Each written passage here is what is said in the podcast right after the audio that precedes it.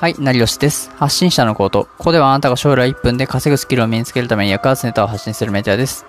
今回のテーマは簡単なツイートで商品を宣伝するコツです。ですいません、先に自己紹介させてください。僕は2017年にブログで月5万稼ぎ、複数ブログを運営してきました。詳しいプロフィールは詳細欄からお願いします。で以前こんなツイートをしました、えーツイートを続けることが正解ではない。商品の宣伝が目的では他の手段もあります。LINE アットやメルマガに SNS があり、宣伝手段は多いですよね。そして日本人向けなら日本で伸びる SNS を利用するべき。あと、小細工は伸びないし、コツコツ努力しましょう。こういった内容ですね。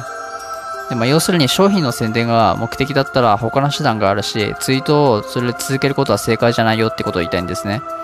で例えば先ほど挙げた日本で伸びる SNS といえば LINE ですね。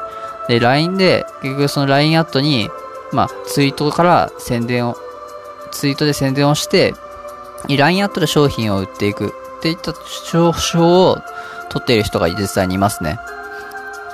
で、そうした方が、まあ、拡散力のあるツイートで、まあ、宣伝って売っている印象は、まあ、薄くなるし、まあ、より必要な人だけに、まあ、商品を売るっていうことができるようになるんですね。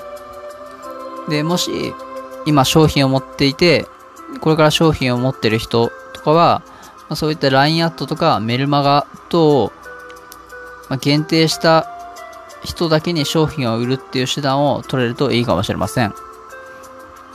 で、もしここまで良かったらフォローをよろしくお願いします。ではまた。